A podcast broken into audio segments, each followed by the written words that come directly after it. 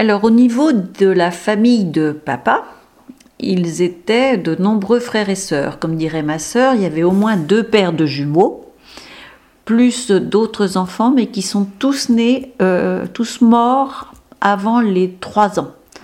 De maladies, euh, on ne sait pas trop, mais qui les a emportés assez rapidement. Papa était le seul survivant. Et donc il a toujours été élevé comme un enfant euh, seul.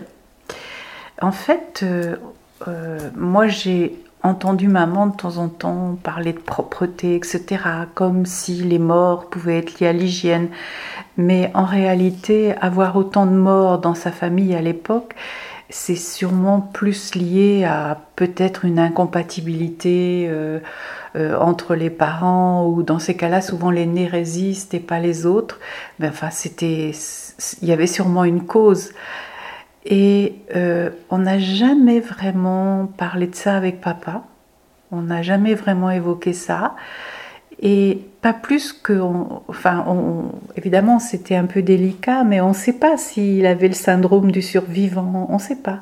On ne sait pas du tout. Euh, même si on est conscient qu'à cette époque-là, beaucoup, beaucoup d'enfants mouraient en bas âge, quand même, à ce point-là, euh, c'était rare.